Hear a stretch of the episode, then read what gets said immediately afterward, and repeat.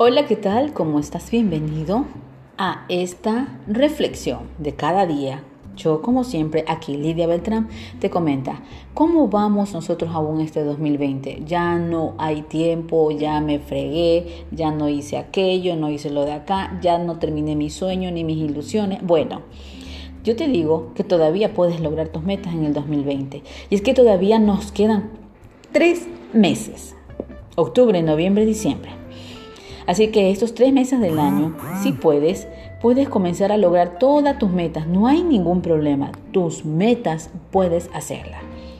Hay mucha gente que se sigue negando con el 2020, pero realmente tú te puedes dar un giro diferente y te puedes dar el lujo aún de tenerlo todo, ¿sí? Todo. Porque la vida no consiste en tener eh, lo material, la riqueza y no pude haber tenido esto ni aquello y por eso no soy feliz. Claro que no. La vida consiste en muchas cosas. Comienza con tu propia vida. ¿Qué es lo que quieres cambiar? ¿Tu salud? ¿Quieres cambiar tu vida? ¿Quieres mejorar tu forma de ser, tu mentalidad? Entonces, si tú quieres comenzar a trabajar todo eso, a pesar de que aún tengas ese trabajo que estás haciendo y que aún no lo quieres, puedes comenzar a agradecer. Porque muchas personas que no lo tienen y desearían o matarían por tu trabajo, pero aún tú no lo aprecias. Te comparto yo estas palabras porque me parece que nosotros podemos frenar lo que pensamos y que también no podemos al mismo tiempo frenar el crecimiento personal en nuestras vidas y profesional. Yo te quiero compartir esto.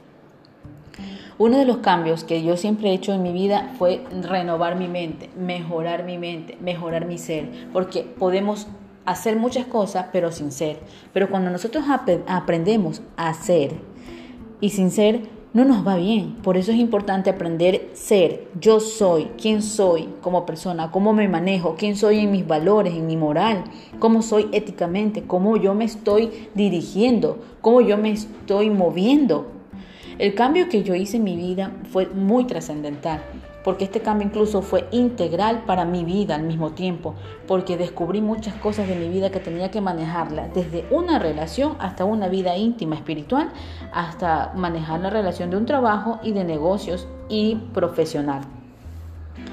Es así donde, por ejemplo, yo me encontraba con que quería hacer muchas cosas a través de mi página. El día lunes ponía canción, eh, ponía reflexiones, llenaba de mil cosas. Martes vendía trabajos y cuestiones así. Miércoles creaba contenido, buscaba eh, a las personas para entrevistas, hacer reuniones de trabajo. Los jueves seguía yo adelante, buscaba más personas a través de la línea de cosmética que estaba trabajando. Los viernes seguía a través del grupo, escribiendo. Y en fin, un pocotón de cosas. El sábado seguía creando contenido, el día domingo armaba los podcasts y el día, el día lunes los comenzaba a subir. Pero la verdad es que cuanto más sentía que trabajaba esto, yo, yo me sentía realmente que sí, es lo que me gustaba, me, me gustaba hacer y me gusta también, pero no me sentía en paz. Cuando tú comienzas a poner tu vida integral, tu propósito integral, tú comienzas a saber que todo tiene que ser el ser y no el hacer.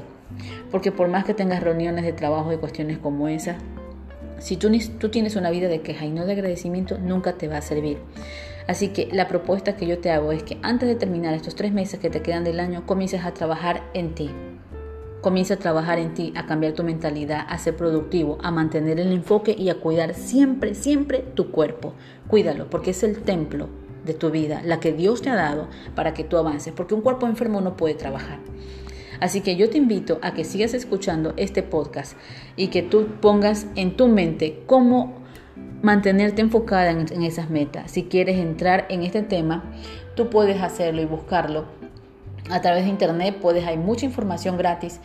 Por ejemplo, lo primero que comenzamos, yo en este año quería tener otro tipo de metas, yo estoy terminando también mis módulos en una mentoría y ahora he visto que mucho más le he puesto énfasis al tema del cuerpo estoy haciendo ejercicios, he sacado el azúcar de mi vida, no como azúcar, he sacado lo que es pan, arroz, porque esas cosas dañan mucho nuestro sistema, eh, daña, deprime nuestro sistema inmunológico y daña también lo que es el tema en cuanto a yo me puedo alimentar. Entonces, yo les llamo a esta forma, a que ustedes piensen comiencen a pensar en que estas cosas están dañándonos nuestras vidas, la forma en que comemos, cómo nos estamos dirigiendo y a veces cómo tratamos a los otros.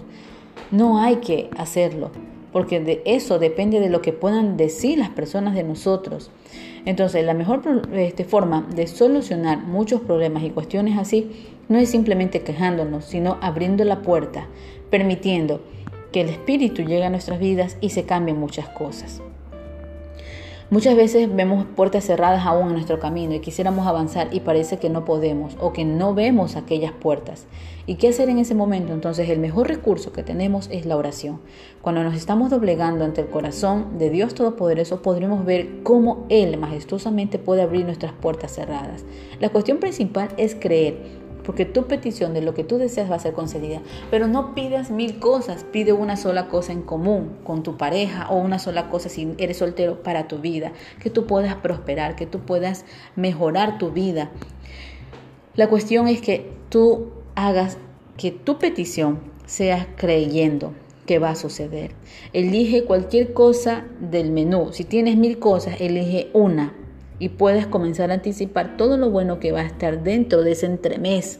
Porque cuando tú comienzas a mejorar una cosa de tu vida, sabes que necesito mejorar mi carácter, no soy buena persona, soy muy controladora, eh, soy una persona eh, alterada, enseguida me enojo, porque hay que aprender a arreglar ese, tema. Soy una persona que como mucho compro demasiado para sentirme bien. Entonces, aunque es importante, importante verbalizar nuestras peticiones y hablar con fe, nosotros debemos saber que la posibilidad de llamar a las cosas a la existencia dependen siempre de un mundo invisible para poderlo hacer luego visible o materializarlo como se dice muchas veces. Tú lo pides en lo invisible, se lo estás pidiendo a Dios. Entonces, cuando nuestro Padre Celestial escucha esto y sabe lo que realmente necesitamos, porque Él sabe lo que necesitamos, porque ustedes le pueden pedir mil cosas, pero solamente Dios sabe de las necesidades de nosotros. Así que las puertas que parecen cerradas podrán abrirse y de golpe. ¿Por qué? Porque Dios ha escuchado y sabe lo que necesitamos. La puerta de la oportunidad de un nuevo trabajo, quizás la puerta de la oportunidad de viajar, la puerta de la oportunidad de poder terminar las metas que te trazaste, de poder terminar el estudio, porque Dios sabe las necesidades de nosotros. Y créeme, que vas a salir adelante. La puerta de ver la vida realizada en la formación de un hogar estable, en la puerta de la economía. No hay puerta que no ceda ante el poder de Dios. Y hoy creo que vamos a ver puertas abiertas. Así que yo lo único que te puedo decir y te puedo recomendar es que en este tiempo busques terminar tus metas. ¿Cómo finalizar esas metas? Que te has propuesto desde que comenzamos el año y muchos dirán, pero ya no me puedo proponer porque con el coronavirus todo se acabó. Sí puedes terminar, sí puedes finalizar aquellas metas que tú te lograste y que quizás en el camino las dejaste, porque tenemos este tiempo antes de finalizar el año. ¿Qué es lo que Dios nos puede a nosotros ayudar? ¿Cómo podemos finalizar? ¿Cuáles son esos motivos legales para finalizar totalmente? ¿Y cómo dar por terminado todo esto? Pues realmente ustedes tienen que aprender a finalizar las cosas. A veces no tenemos este, las cosas porque nosotros no nos proponemos.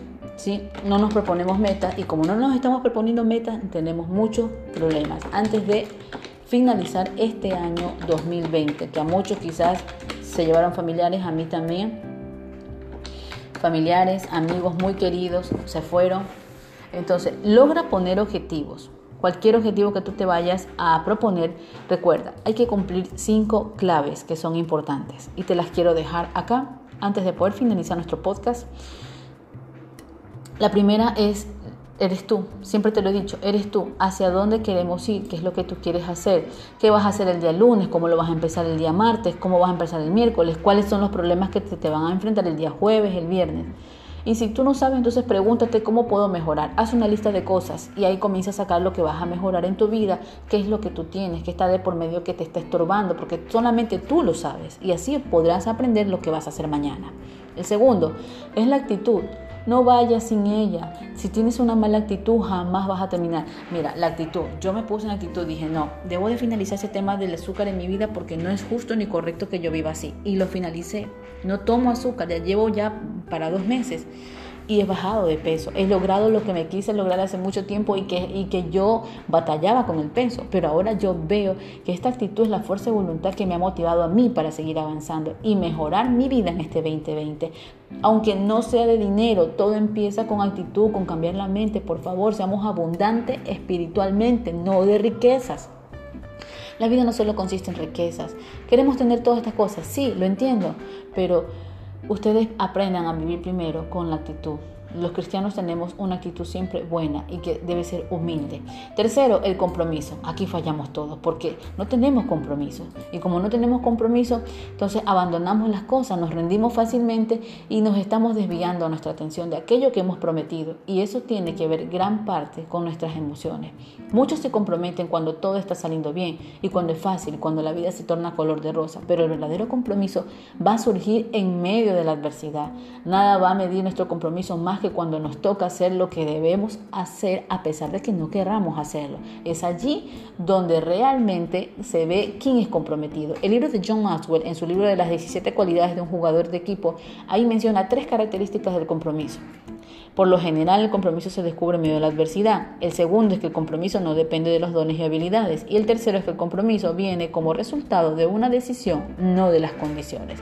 Así que si tú deseas, puedes comenzar a leerte ese libro, Las 17 cualidades de un equipo.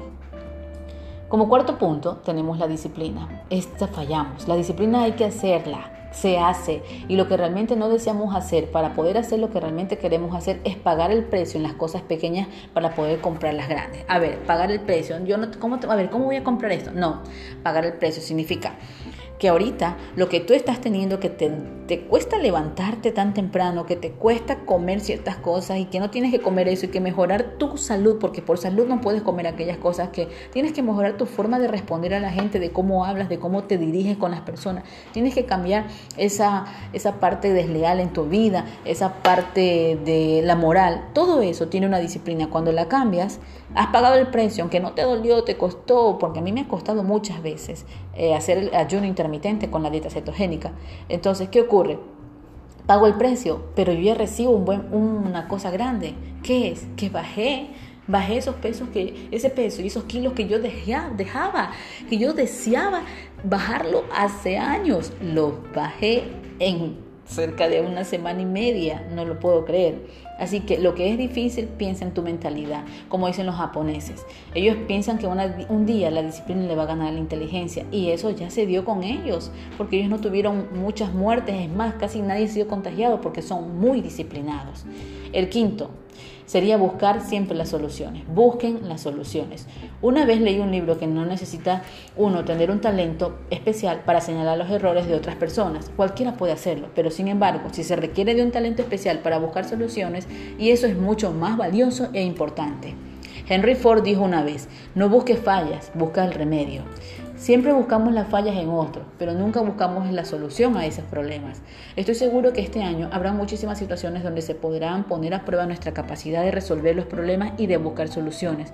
Y esto no aplica solo al trabajo, sino también para nuestra vida diaria. Problemas de pareja, problemas con los hijos, problemas de trabajo, laborales, profesionales. Se los prometo que una vez que ustedes cambien y le busquen la solución a ese problema y no se enfoquen en el problema, sus vidas va a cambiar. Porque siempre son los términos en los que nosotros estamos jugando. Los problemas pueden hacer dos cosas, nos detienen o nos retan. ¿Sí? ¿Qué significa retar? Desafiar. Pero espero que este año los problemas nos vayan a desafiar y que este año que ya está por irse nos ayuden a ser mejores personas.